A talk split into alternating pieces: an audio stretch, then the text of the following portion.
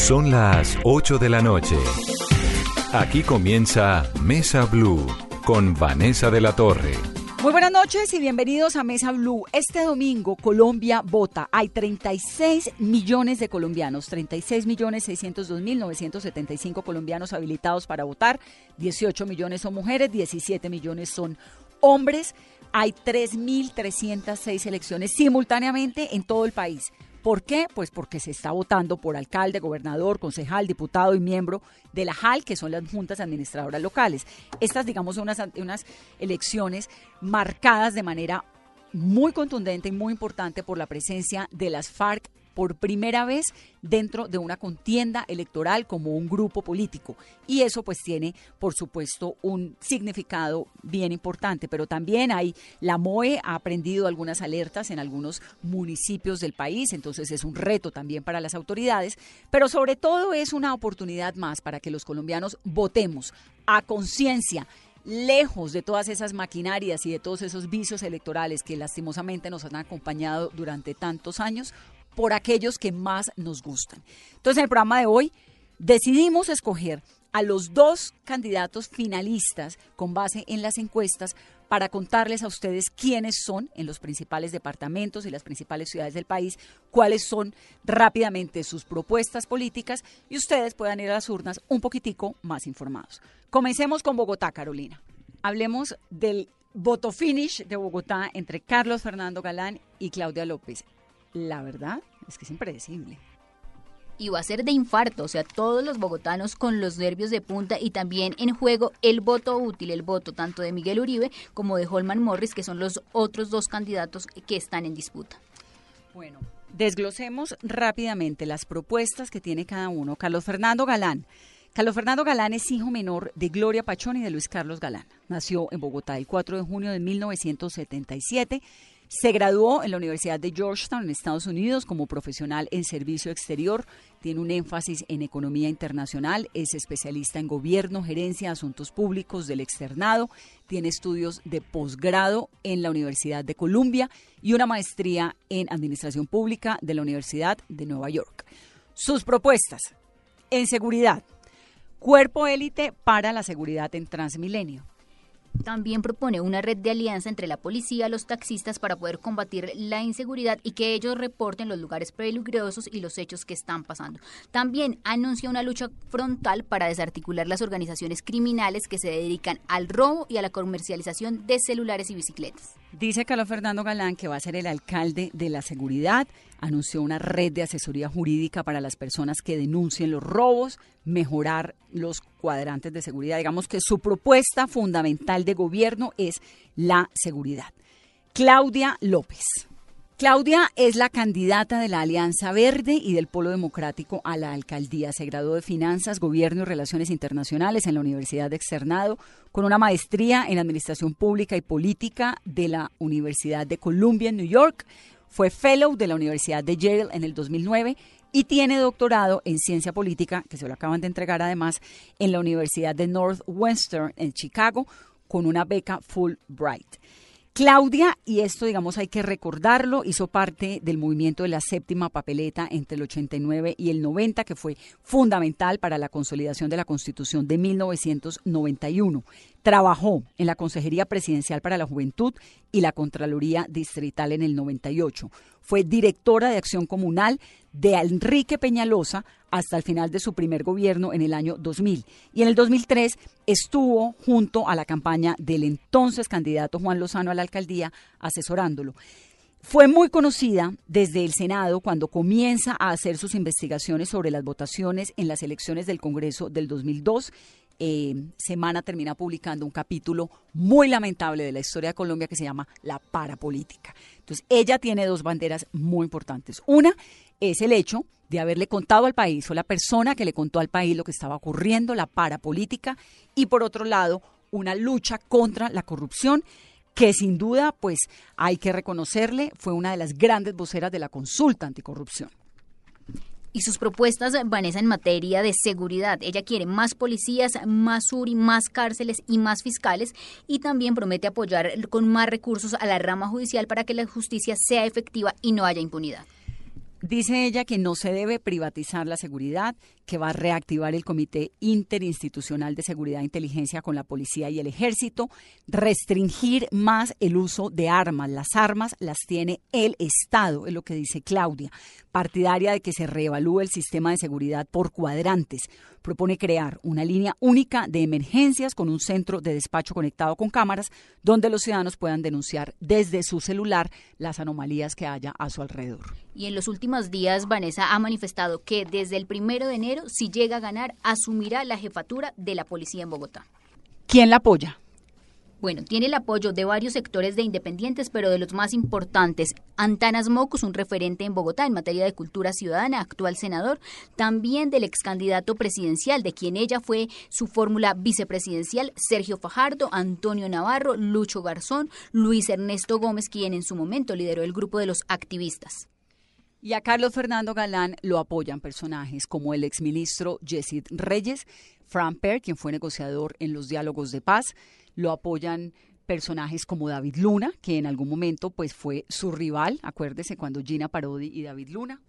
Y otra de las quienes estuvieron en medio de esta contienda eh, desde el Centro Democrático, Ángela Garzón, que después de romper relaciones con Miguel Uribe se va a la campaña de Carlos Fernando Galán. Algo que me parece importante de Galán, dice y reitera que no habrá persecución a los vendedores ambulantes. Eso también lo dice Claudia. Digamos que ahí los dos están como de acuerdo. En cuanto a movilidad, los dos están de acuerdo en el metro, tal y como lo está dejando adjudicado Enrique Peñalosa y la principal diferencia en materia de movilidad es el tema de Transmilenio por la séptima. Claudia López dice no Transmilenio por la séptima, mientras Carlos Fernando Galán habla de un corredor por la carrera séptima que él denomina ecoséptima. Lo otro es la reserva, eh, la Vanderhammer, ¿no? Carlos Fernando defiende más hacia el estilo de Peñalosa, pues él viene de esta corriente peñalosista, la urbanización controlada con el respeto al desarrollo ecológico de la reserva Vanderhammer. Claudia. Claudia ha dicho, por ejemplo, que ella no va a construir Lalo porque pasa justamente por la reserva Vanderhammer. Sobre el medio ambiente, dice Carlos Fernando Galán, promoveremos en un futuro el relleno Doña Juana como un parque ecológico y fuente de generación energética a partir de la transformación de residuos y la optimización eh, de los recursos que hay en esa zona. Dice Claudia López, frente a la contaminación del aire, transitar a tecnologías limpias. En esto los dos están de acuerdo, en tecnologías limpias. Claudia ha criticado profundamente los buses diésel del alcalde Peñalosa, Carlos Fernando menos, porque hizo parte de la administración Peñalosa, pero por supuesto, y aquí en los programas que hemos hecho y donde hemos tenido la oportunidad de conversar con los dos, eh, ha reiterado la necesidad de que Bogotá vaya hacia buses de energías limpias, mejorar la red de monitoreo para la orientación de los ciudadanos, dice Claudia, implementación del plan de descontaminación y del plan de adaptación al cambio climático y gestión de riesgo. Río Bogotá, Carlos Fernando, seguir un poco con los proyectos que tiene el alcalde Enrique Peñalosa y Claudia también, ¿no? En esto son como bastante similares. Sí, a ver si finalmente podemos navegar por el río Bogotá como ha sido una de las apuestas y muy criticadas del actual alcalde Enrique Peñalosa. Tal vez para resaltar algo y es que los dos dicen que hay que construir sobre lo construido. Eso es una frase de Claudia, pero que también Galán en algún momento adopta, que es como sigamos moviendo Bogotá bajo los principios y el desarrollo que ha tenido hasta el momento y construyamos una ciudad que vaya hacia donde está siendo planeada sobre lo construido, pero sin hacer más troncales de Transmilenio, ha dicho Claudia López, y durante la última semana varias propuestas de Claudia López como congelar el impuesto predial y la tarifa de aseo para así aliviar eh, la presión económica que viven los capitalinos. Y en materia de movilidad y el tema de los trancones, Carlos Fernando Galán ha manifestado crear una gerencia de vías y también que las empresas adopten medidas como el teletrabajo, la entrada escalonada y para el problema de los colados en Transmilenio, Carlos Fernando Galán propone eh, tener torniquetes de piso a techo en las diferentes estaciones. Así están las cosas en Bogotá, dos candidatos muy, muy preparados, con unos equipos verdaderamente de lujo. Aquí tuvimos durante esta contienda y aprovecho para dar las gracias a todos los candidatos que nos pues estuvieron siempre como tan dispuestos en los debates, en las entrevistas, en todo lo que hicimos durante todo este año de contienda electoral. En realidad se queda uno con Bogotá, Carolina, con una sensación y es que los dos están muy preparados. Los dos tienen unas banderas muy, muy fuertes que defender. Claudia pues es mujer, además es gay, además es una mujer que le ha dicho no a la corrupción, no a la parapolítica. Por otro lado tiene uno a Carlos Fernando Galán, que además de ser el hijo de Luis Carlos Galán, que esto es una inspiración bien importante, pues es un joven que se ha preparado muchísimo, que tiene una familia linda, que además tiene unos ideales, que no tiene ningún escándalo de corrupción él en su, en su personaje que tiene un proyecto de ciudad interesante, que se la conoce también, digamos, aquí hay dos candidatos que están bien, ¿no? Que le dan a uno la sensación de, bueno, digamos, no es Cartagena. y que los dos recorrieron la ciudad en estos meses de campaña, escucharon la gente, lograron identificar las preocupaciones que coinciden obviamente en los problemas que ellos están planteando y las soluciones que le van a dar a los bogotanos desde el primero de enero. Vamos entonces a meternos en las demás ciudades para conocer a esos candidatos, los que las encuestas dicen que son los más opcionados para ganar este domingo. Estamos en Mesa Blue. ¿Qué hará para que el mío sea un transporte eficiente? Hay que hacer muchas cosas. Primero, rescatar lo que funciona. Funciona el carril del solo bus y el articulado. Por eso tenemos que hacer la troncal del oriente. ¿Qué hará para combatir el microtráfico que se ha tomado parques y entornos escolares?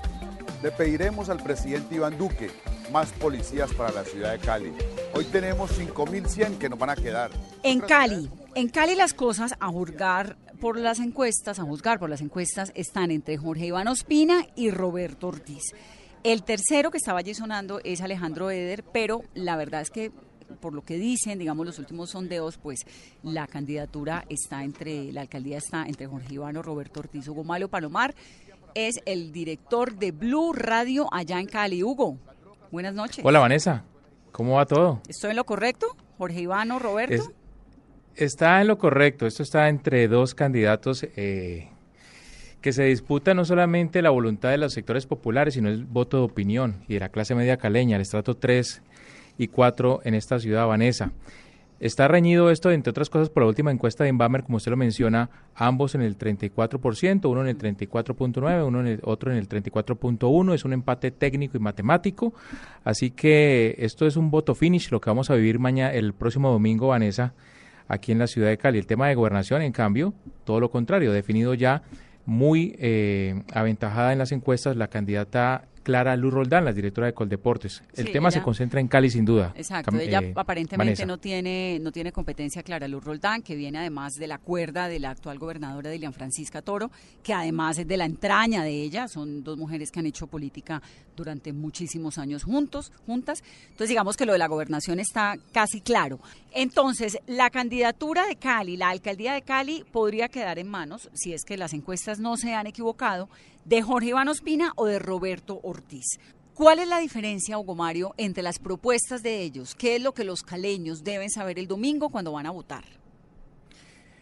Vanessa, pues en cuanto a propuestas, las diferencias que puede encontrar el electorado no son muchas. Ambos proponen reforzar la seguridad, mejorar la movilidad, generar más empleo, hacer más obras de infraestructura que faltan, sobre todo hacia la zona sur que está embotellada por estos días, y usted lo sabe muy bien, Vanessa.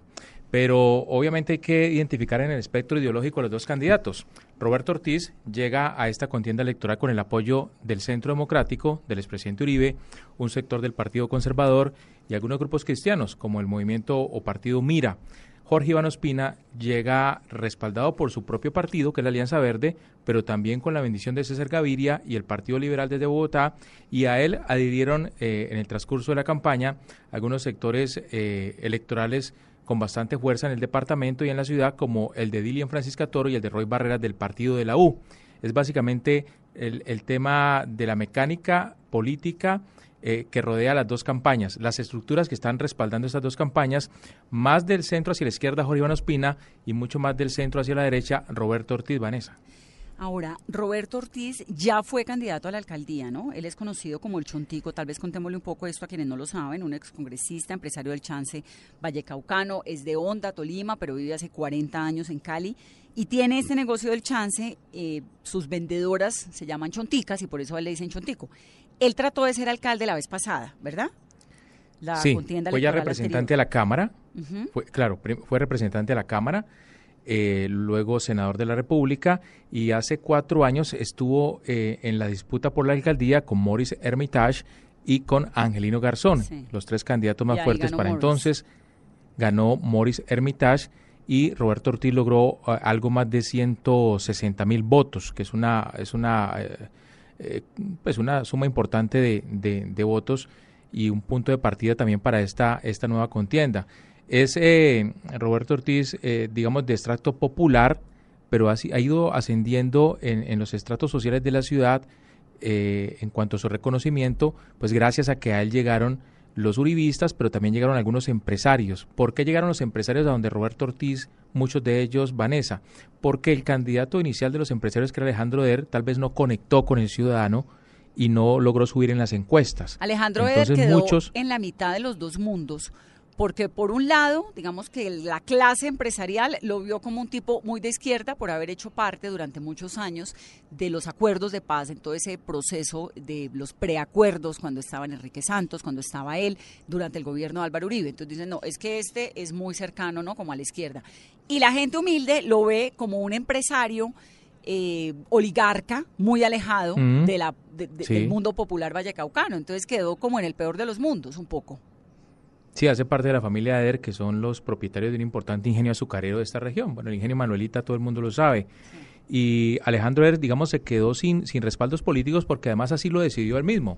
Solamente buscó el aval de eh, Compromiso Ciudadano, que es el movimiento político de Sergio Fajardo, y ha intentado hacer campaña al lado de Fajardo durante esta contienda. Creo que eso no le ha dado muchos réditos, Vanessa. Fajardo ganó aquí en las presidenciales en primera vuelta, sin embargo, esta vez no es mucho lo que le ha aportado Alejandro Eder. Entonces, como le decía, así las cosas, mucho voto del estrato 4, 5 y 6 de Cali, que ya ve pocas posibilidades en Alejandro Eder, ha intentado migrar, o posiblemente va a migrar, hacia la campaña de Roberto Ortiz para evitar que gane esta contienda el eh, eh, candidato del centro izquierda, que es Jorge Iván Ospina. Ahora, Jorge Iván Ospina ya fue alcalde de Cali. Jorge Iván tiene una serie de investigaciones encima. Tiene además una audiencia ahora en noviembre. ¿Cuáles son las posibilidades de que él termine, en caso de que sea elegido alcalde de Cali, enredado con la justicia? Bueno, pues eso sí, lo, lo sabrá nada más el juez cuando ya esté estudiando el caso. Vanessa es una investigación que surgió por un contrato que dice Ospina nunca firmó él, sino uno de sus funcionarios. Sí, Sin embargo, la Fiscalía cree que sí existió responsabilidad de parte del exalcalde Ospina en la firma de ese contrato que fue por cerca de 140 millones de pesos, si no estoy no, 460 millones de pesos. 400. 400 millones de pesos con una empresa eh, de publicidad que lo asesoraba durante su administración y parece que este contrato no cumplió con los requisitos de ley y entonces es un proceso que comenzó en el 2008 y ahora solamente se le ha llamado audiencia de, de acusación. Vamos a ver qué pasa el 15 de noviembre. Hay mucha expectativa, mucha incertidumbre también 15 porque sería muy grave para, para Cali, Vanessa. Imagínese usted que se elija Jorge Iván Ospina y el 15 de noviembre termine destituido por cuenta de esta, de esta investigación. No, pues imagínese, tiene esta investigación, es lo que usted dice, el contrato de publicidad en el año 2008 cuando era alcalde y la empresa se llama Visión Digital Comunicación por 460 millones de pesos. Ese digamos que es como pues un, elemento importante también dentro de toda esta contienda. En caso de que llegue a ser alcalde, sí o sí tendrá que estar en un estrado judicial el 15 de noviembre. Pero bueno, así a grandes rasgos, entonces Roberto Ortiz, apoyado por el Centro Democrático, por el Uribismo, por los partidos cristianos, sería el receptor de los votos de Alejandro Eder, que se ubica un poco más hacia el empresariado, ¿verdad? Es como así el El panorama. llamado voto útil, El Vanessa. llamado voto útil, claro, llama- porque como están Sí, en sí. ese voto finish, el- si el de Bogotá Claro. está de infarto, imagínese el de Cali con 34.1 y 34.6, ¿no? No, no, no. La, la tensión además es, es total acá, Vanessa. En las últimas horas mucha guerra sucia, mucho enfrentamiento en redes sociales, escándalos, montajes, falsas noticias. Esta mañana aparecieron en diferentes vías de la ciudad pasacalles con insultos vi. contra Roberto Ortiz. Vi, o sea, muy feo lo que ha pasado en torno a esta campaña. Sí, pero Sí. eso también está pasando en todo el país. Y ahí sí hay que decirle a los caleños lo mismo que le dice uno a la mamá, a la tía y a todos los vallecaucanos y a todos los colombianos, es dejen de reproducir vía WhatsApp toda la basura que les llega. No, porque le mandan a uno, ay, mira, que me mandaron esto. No, la mejor manera de pelear contra esa información falsa o con esa propaganda sucia, pues es frenándola. Entonces, si usted recibe un mensaje, pues no lo reproduzca, no lo mande. Y Jorge Iván Sí. Ospina, entonces, por otro lado, su movimiento Puro Corazón por Cali, que está ligado al Partido Verde, con el apoyo del Partido Liberal de César Gaviria. Y, bueno, así están las cosas en, en Cali. En el Valle del Cauca, entonces, Clara Luz, ¿no?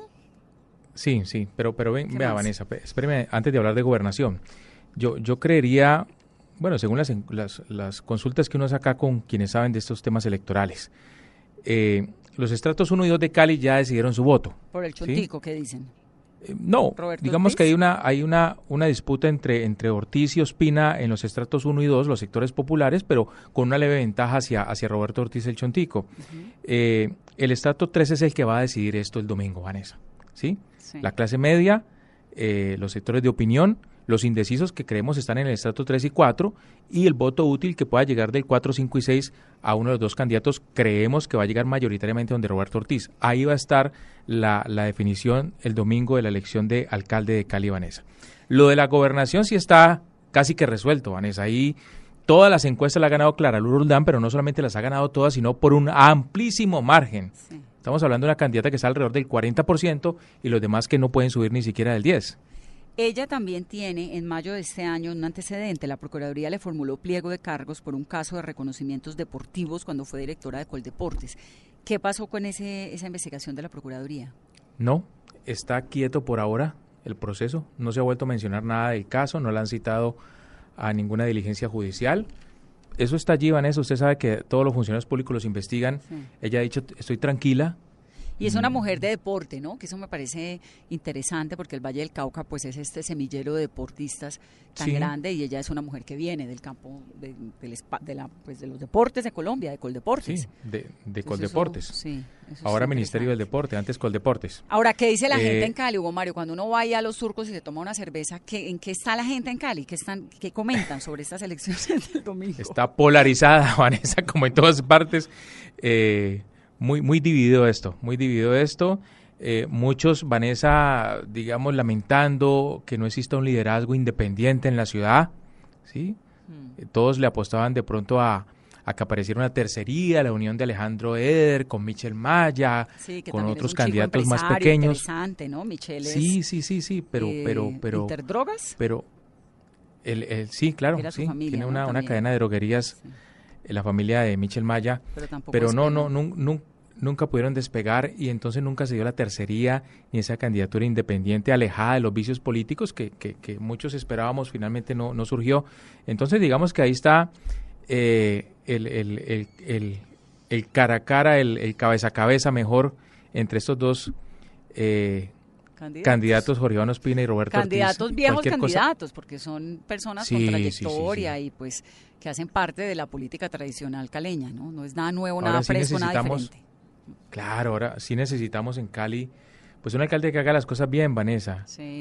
No, digamos, pues es un hombre honesto, bien intencionado, un empresario que, que le dio por meterse en esto de la política, pero pues hay una, una serie de necesidades y, de, de, gestiones que se deben hacer para que Cali vuelva a recuperar ese, ese, ese liderazgo que antes ocupaba. Ya hay quienes dicen que ya no somos ni siquiera la tercera ciudad del país, sino la quinta, imagínese usted. Y tiene, no, y tiene un potencial tremendo, ahí está funcionando bonito lo del petróleo, tiene unos proyectos interesantes, pero sí hay que meterle la mano. Acá le además tiene para dónde crecer, tiene un potencial tremendo ¿no? En, la clase empresarial, que también vale la pena que los empresarios vallecaucanos se revisen a ver qué tanto es que se han metido a apostarle a la política fresca, novedosa e inteligente e interesante, como han hecho los paisas durante toda la vida. No sé si los empresarios vallecaucanos han estado tan ligados y tan comprometidos también con ese vínculo entre la economía y la política que finalmente termina siendo clave para el desarrollo de las ciudades.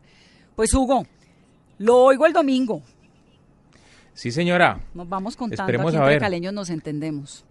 No me vaya a preguntar quién va a ganar porque no se lo podría responder. no, dígame a mí en Bogotá que no he podido, pues.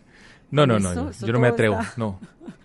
Están, están haciendo apuestas, la, famosa polla, ¿no? Pero no, yo no me atrevo a, a participar en eso, Vanessa. No, es que es, un, es verdaderamente voto finish. Eso es lo, Total. lo interesante y también lo que está haciendo muy eh, angustiante del final de esa contienda electoral. Un abrazo, Hugo Mario.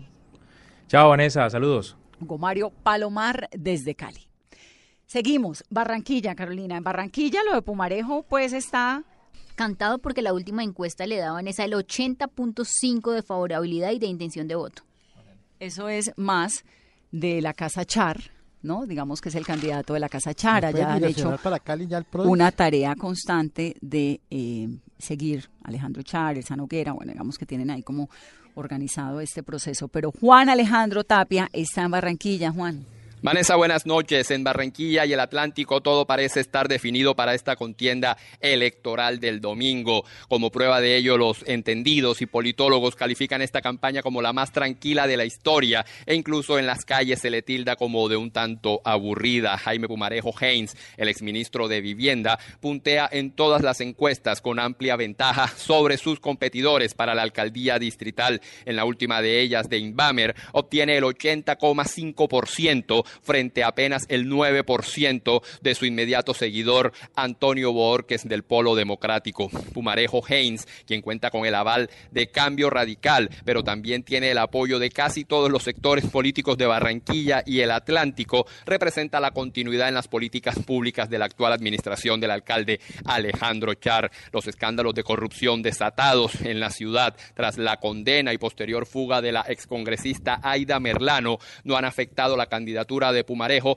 a quien se le considera una figura joven y refrescante que por primera vez hace campaña para sí mismo, por lo cual no se le asocia con prácticas corruptas. En cuanto a la gobernación, el panorama también indica que el grupo Char hará moñona en esta elección con su candidatura de Elsa Noguera de la Espriella, quien ha logrado reunir en torno a ella no solo a Cambio Radical, sino a casi todos los sectores políticos de la ciudad como liberales, conservadores, centro democrático, e incluso se unió el partido Mira y la U. En segundo lugar, muy probablemente está para el candidato Nicolás Petro Burgos, hijo de Gustavo Petro, quien aspira con el apoyo de la Colombia Humana y el Partido Verde. Se espera mucha vigilancia en Barranquilla y el Atlántico para estas elecciones, insistimos, después de los escándalos conocidos con la excongresista Aida Merlano y con la compra de votos que se ha vuelto un fenómeno tradicional en esta ciudad,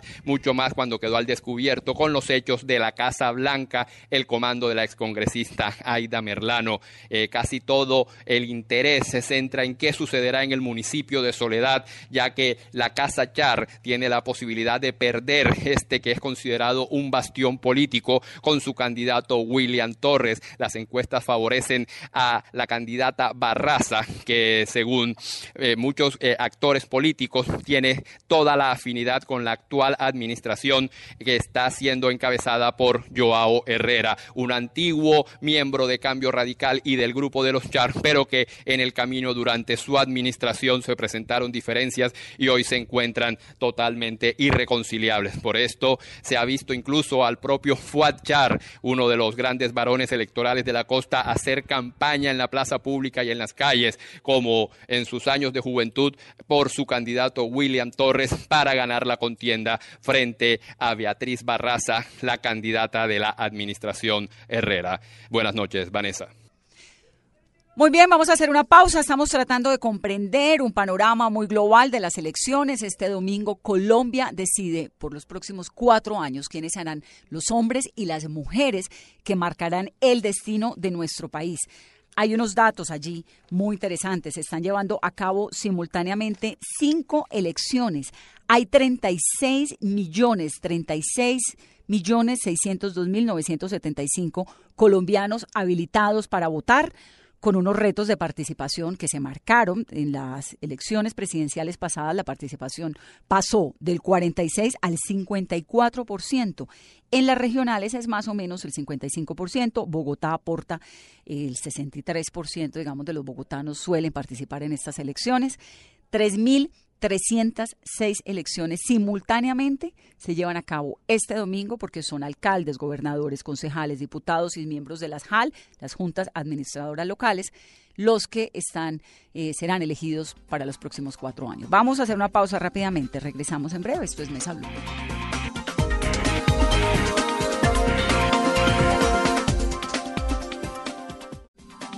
Continuamos en Mesa Blue, estamos hablando de las elecciones regionales de este domingo.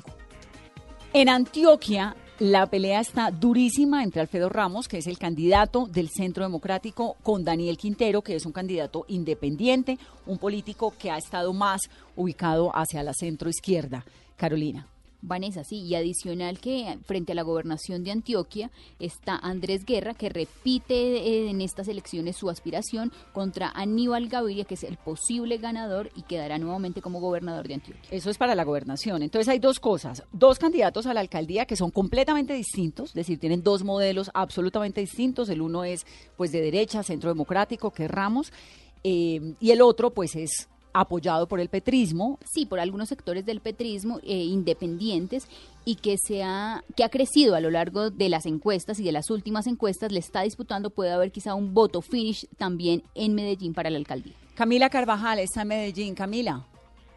Hola Vanessa, un gusto saludarla. Una carrera política que sí señora se va a definir con foto finish porque cada vez aparece menor esa diferencia en las encuestas pese a que siempre las ha liderado Alfredo Ramos. Es el candidato del Centro Democrático, un hombre que ha estado rodeado además de la tradición política en el departamento, no solo en Medellín, tiene apoyos eh, incluso en el Valle de Aburrá. Es una persona que ha hecho campaña ya estas semanas muy rodeado del Centro Democrático que tiene en la capital antioqueña, sin duda, pues la imagen más importante, la del senador Álvaro Uribe, como la persona que lo acompaña. Sigue efectivamente Daniel Quintero. espéreme para que vayamos por partes y arranquemos como desglosando. Alfredo Ramos, ¿qué tan uribista se siente Medellín hoy en día? Él es el candidato Álvaro Uribe, ¿no? Recordar también que es el hijo mayor de Luis Alfredo Ramos, que fue dirigente conservador, exalcalde de Medellín, exgobernador de Antioquia. Vanessa, yo creo que todavía Medellín muy uribista y que es un asunto que se tiene que mirar también generacional. Hoy en la intención de voto de los paisas, pues el eh, discurso del candidato independiente pega más en los jóvenes, pero sin duda las generaciones y las personas que van a votar mayores de 30 años lo hacen por Alfredo Ramos, por el Centro Democrático, una ciudad todavía de derecha que sigue apoyando al uribismo y que por eso es como el botín que tiene hoy Álvaro Uribe y por eso también lo que vaya a pasar este domingo en Medellín va a ser tan clave para el Centro Democrático porque esta, que es su ciudad más importante, que se suma además a intentar ganar la gobernación de Antioquia, donde no lo tienen nada fácil, pues hace que el senador Uribe se esté jugando eh, su buen nombre y sus apoyos en una ciudad como Medellín, con un candidato muy uribista del Centro Democrático, la trayectoria también de toda su familia, de mm. su papá también, eh, del doctor Ramos, y en este caso Alfredo Ramos, que ha movido las banderas del Centro Democrático desde el primer momento de campaña. Alfredo aterrizó en la política en las elecciones del 2014, justo después de que la Corte Suprema de Justicia ordenara medida de aseguramiento contra su papá, que entonces era precandidato a la presidencia de la República por el Centro Democrático, y esta medida de aseguramiento fue por presuntos vínculos con grupos paramilitares. Llegó Alfredo Ramos a esta contienda por invitación del expresidente y entonces candidato al Senado, Álvaro Uribe, esto es en el 2014, y ahora pues termina siendo parte finalmente de la contienda. De otro lado está Daniel Quintero, que como lo dijimos hace un momento, Camila, es un candidato pues completamente diferente a Alfredo Ramos, ¿no? Eh, un chico que se califica de independiente. ¿Qué tanto apoyo tiene?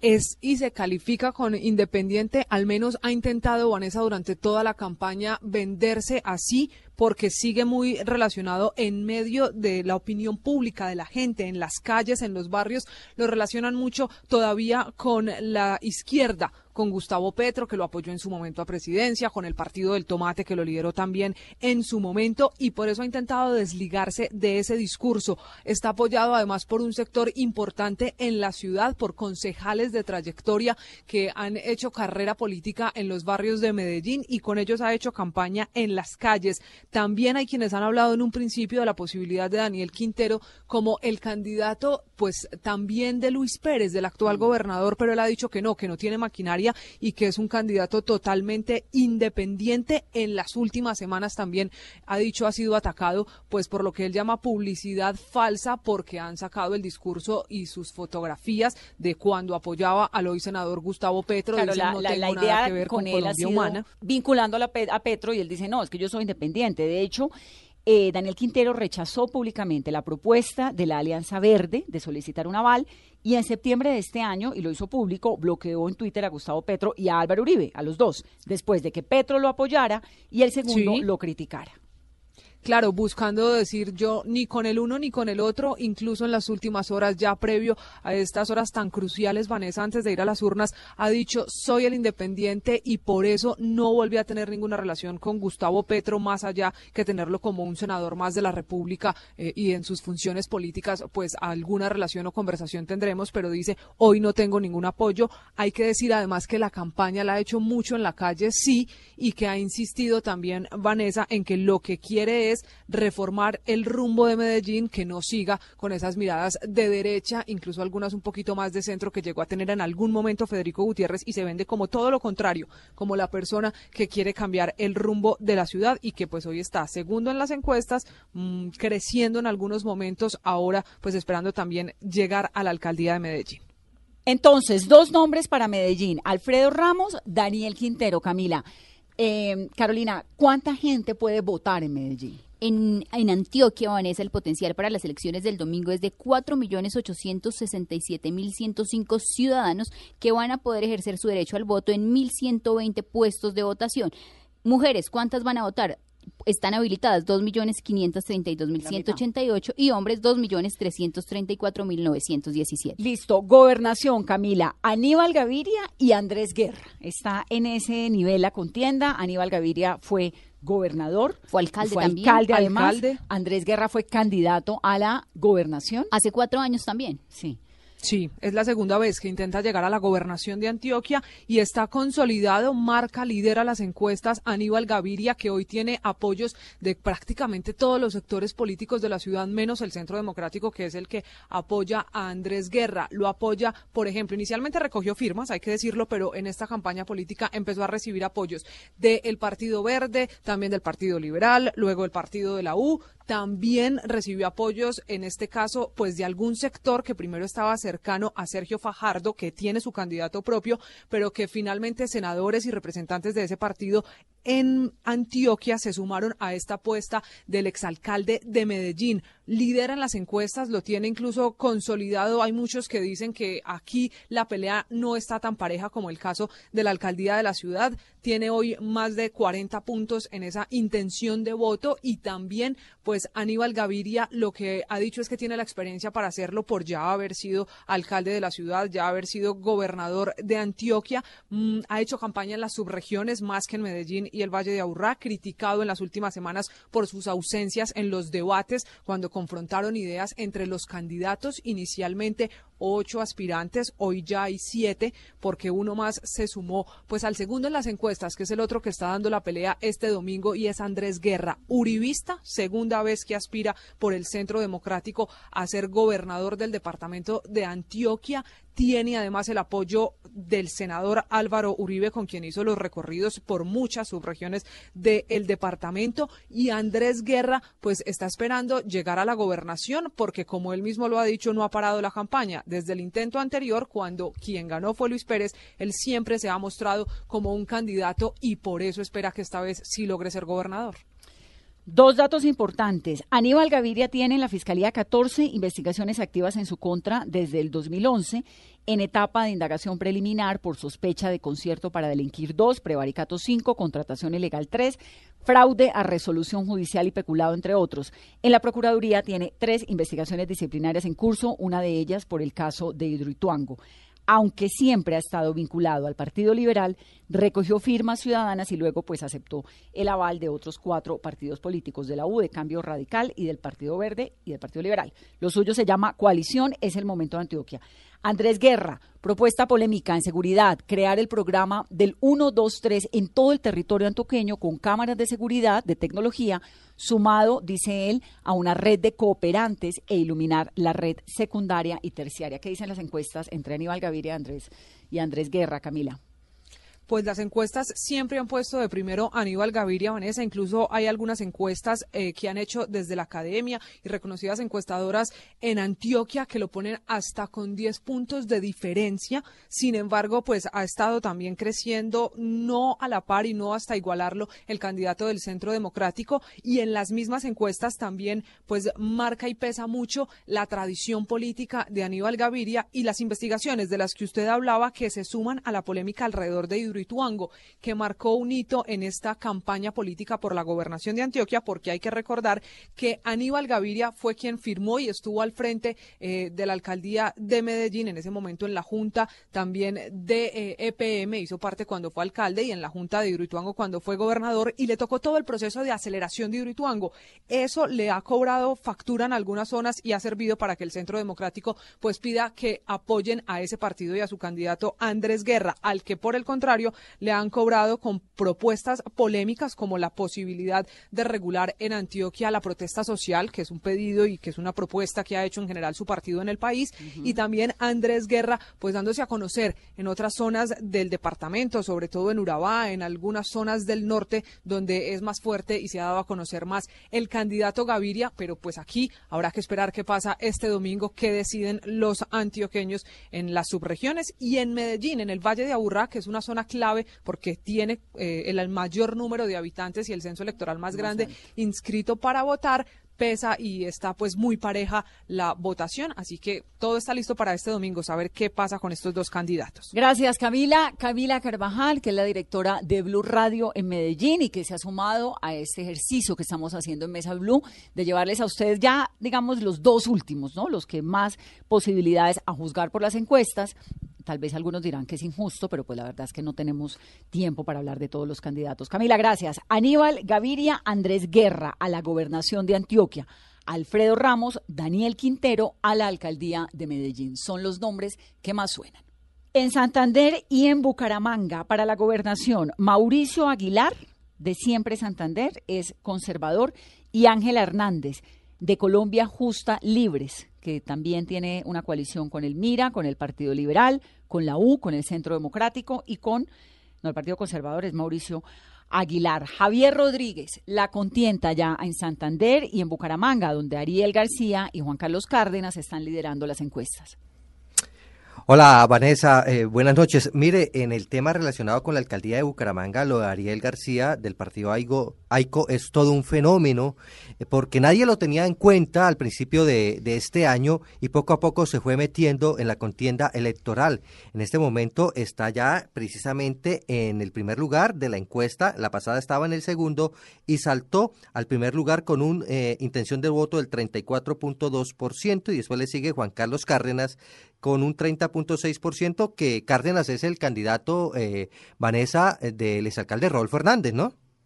Sí, sí, que tiene una popularidad tremenda, pero pues también. Aunque está bajando, ¿no? Del exalcalde está bajando la, la, eh, popularidad, popularidad eh, ya está en, un 50% más o menos y antes estaba en un 70%. Sí. ¿En qué se diferencian las propuestas de Ariel García y de Juan Carlos Cárdenas, que son a esta hora, Javier, digamos como los, pues, los grandes, eh, según las encuestas, los que uno de los dos podría llegar a la alcaldía de Bucaramanga? ¿En qué se parecen, en qué difieren? Eh, la diferencia de Ariel García y Juan Carlos Cárdenas, la diferencia es la siguiente. Ariel está con el sector juvenil.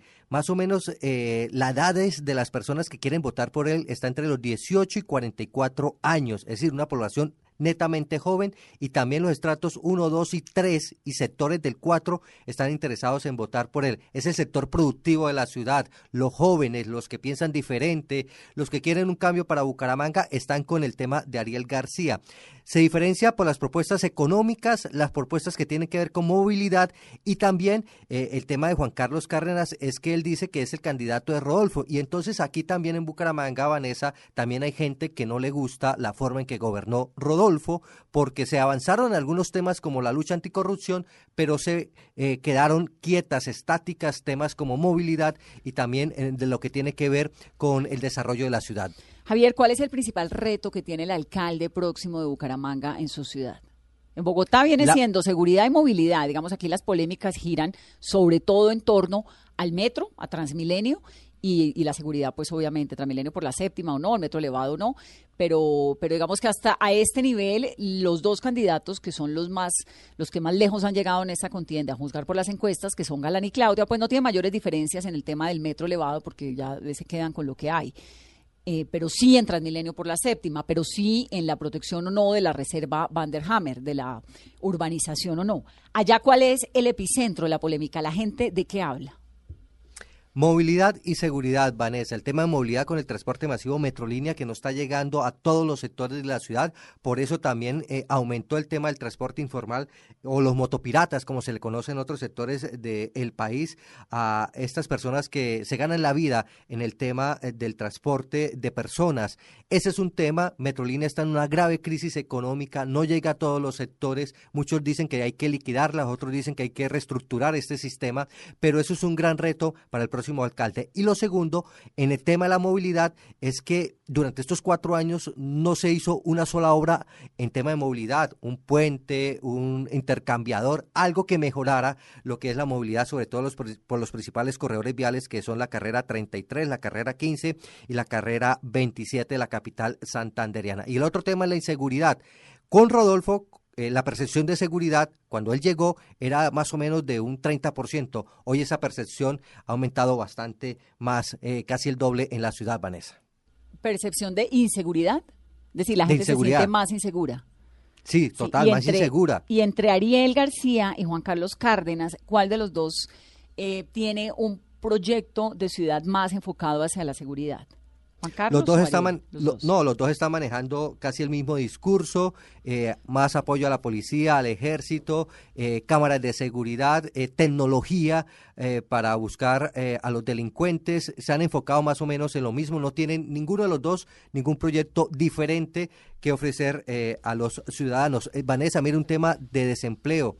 Estábamos en un dígito en Bucaramanga entre un 7 y 8% normalmente en el último cuatrenio y en este momento está ya en dos dígitos, llegando al 12%. Es otro tema que debe resolver el próximo eh, alcalde de la capital santanderiana. Bueno, gobernación de Santander. Mauricio Aguilar, por siempre Santander, es conservador, es hijo del coronel Hugo Aguilar. Eh, estuvo Mauricio en dos periodos ya como senador de la República y tiene un programa de gobierno más enfocado a la seguridad, a la competitividad y al desarrollo del empleo, lo que dice Mauricio Aguilar.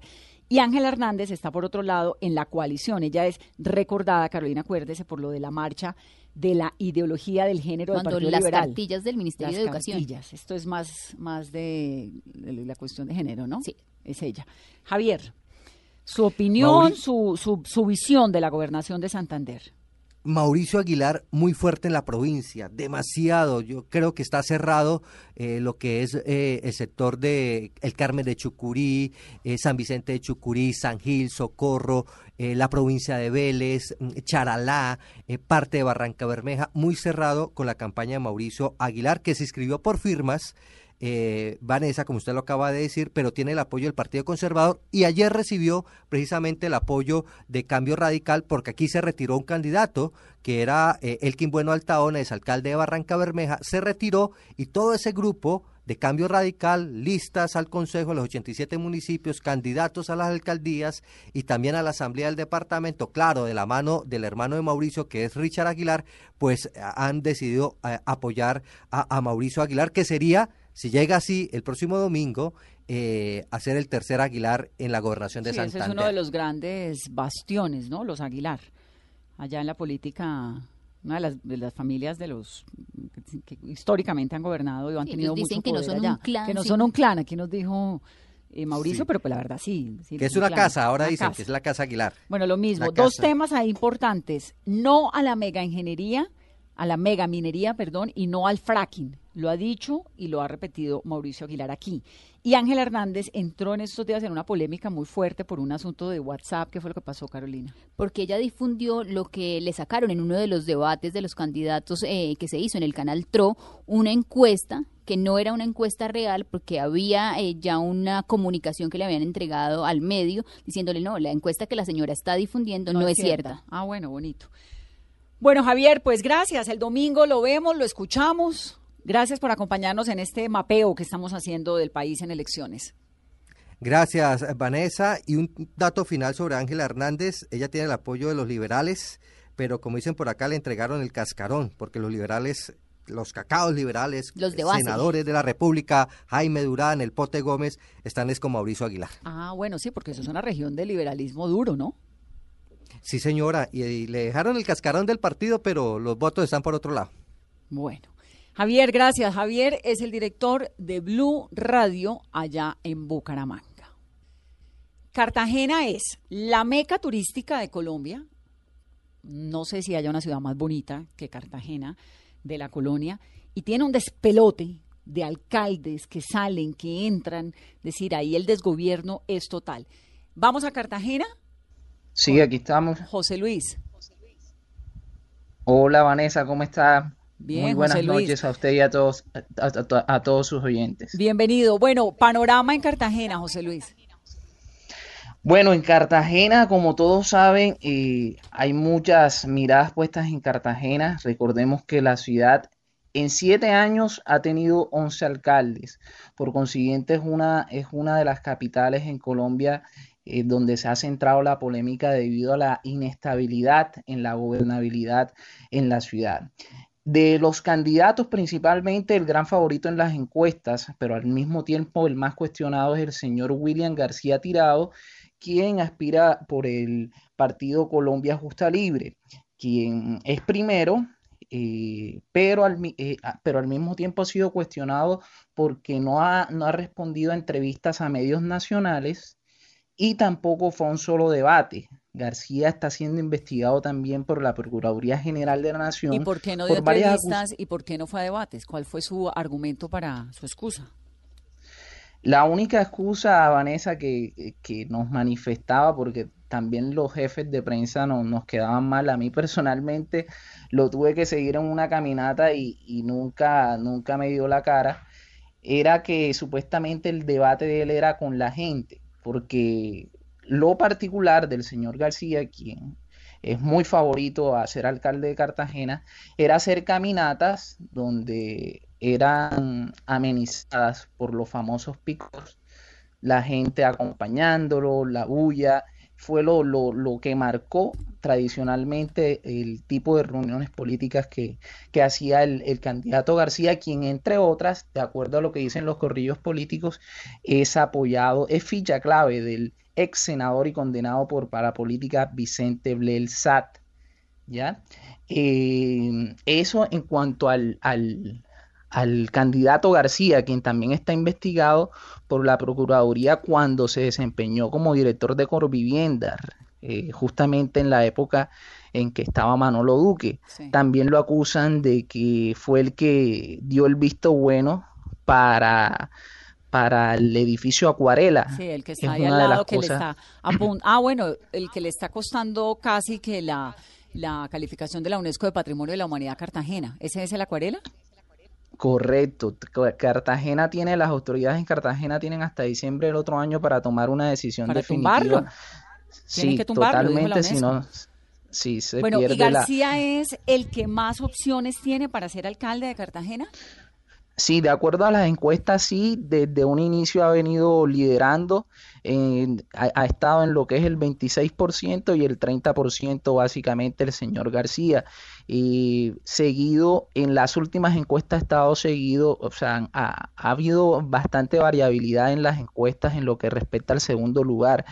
Primero estuvo Yolanda Wong, quien es la candidata por el partido de la U, también cuestionada e investigada y quien dicen que es, ficha clave de, de Juan José García.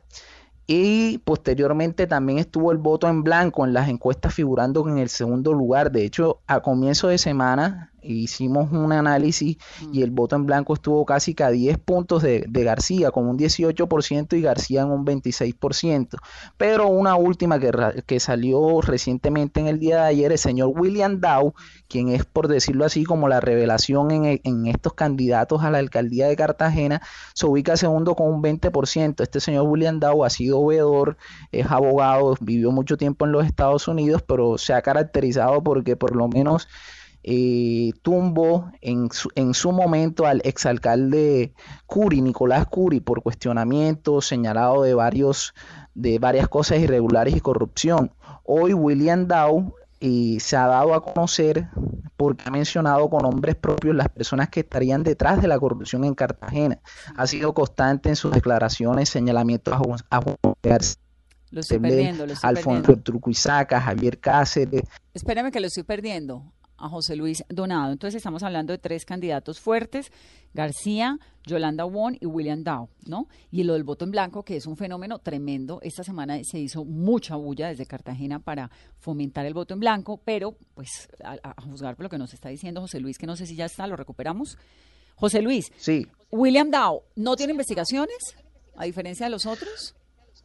No, Vanessa, de hecho es por decirlo así como la esperanza de, de la gente que vota de una u otra forma de opinión aquí en Cartagena. Es como lo, lo diferente al tradicional clientelismo que ha caracterizado a Cartagena, pero también se le critica que en sus propuestas, en sus discursos, se le ven ciertos vacíos a la hora de administrar, a la hora de exponer los planes. Simplemente su discurso se ha basado justamente en derrocar a la corrupción que, ha amenazado a la, a la, ciudad durante tantos años. Sin embargo, la gente le, le está copiando por esto, pues consideran que lo primero que tiene que hacer Cartagena es erradicar la corrupción y ese es el mayor reto que tiene la ciudad.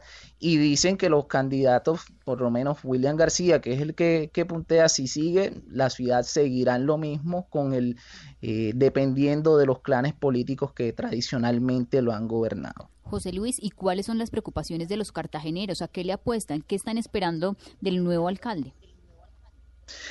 Bueno, sin duda alguna en Cartagena hay varios, varios temas importantes. Está el tema de la seguridad, los atracos en las motos, eh, principalmente en los barrios más populares, porque lo que es en la zona norte del centro histórico no hay parrilleros o Boca Grande, el sector turístico, en esas zonas la seguridad es, eh, es, es, para destacar, pero la gente del día a día, la gente del sur de la ciudad sí pide más, más protección en el tema de lo que tiene que ver con la seguridad. También la movilidad es un caos completo Cartagena en horas picos.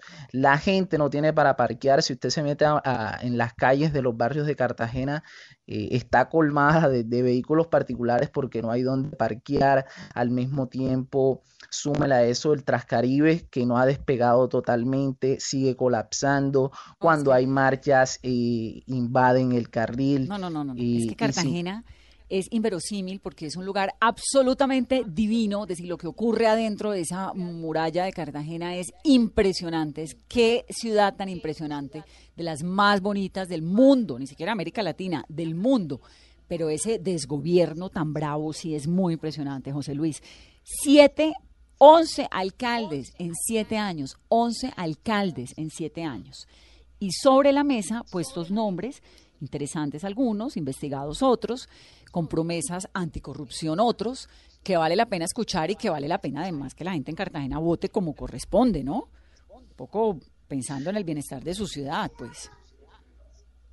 Sin duda, sin duda, Vanessa, es el mayor reto que tienen los cartageneros. Eh, se dice que el clientelismo y, habitualmente las casas políticas se dirigen a los sectores más pobres para comprar los votos el día domingo. Eh, de hecho, la MOE ha alertado porque se estarían vendiendo combos para alcaldía, consejo, gobernación, asamblea por 120 mil pesos por el combo es algo que nos ha alertado la MOE y nos ha dicho algunos sectores de Cartagena donde se podría estar repitiendo esta situación de, la venta, de la compra y venta de, votos lastimosamente. Sin embargo, hay otra Cartagena de pronto que le apuesta más a, a, salir de la corrupción, a no dejarse comprar. Siempre está esa esperanza, pero bueno, las encuestas ahorita en la mayoría dan por favorito al señor García, quien, quien sin duda ha sido cuestionado por tantas investigaciones que tiene. José Luis, gracias por estar en Mesa Ulu. Y entonces, Cartagena se disputan la alcaldía William García Tirado y William Jorge Dau, esto con los, las cifras reveladas y los datos de la última encuesta de Inbamer. Terminamos con la esperanza de que ustedes hayan tenido un panorama bastante amplio de cómo es esta contienda electoral, quiénes son los candidatos más opcionados según las encuestas para ganar este domingo. Esto es Mesa Blue, gracias por acompañarnos.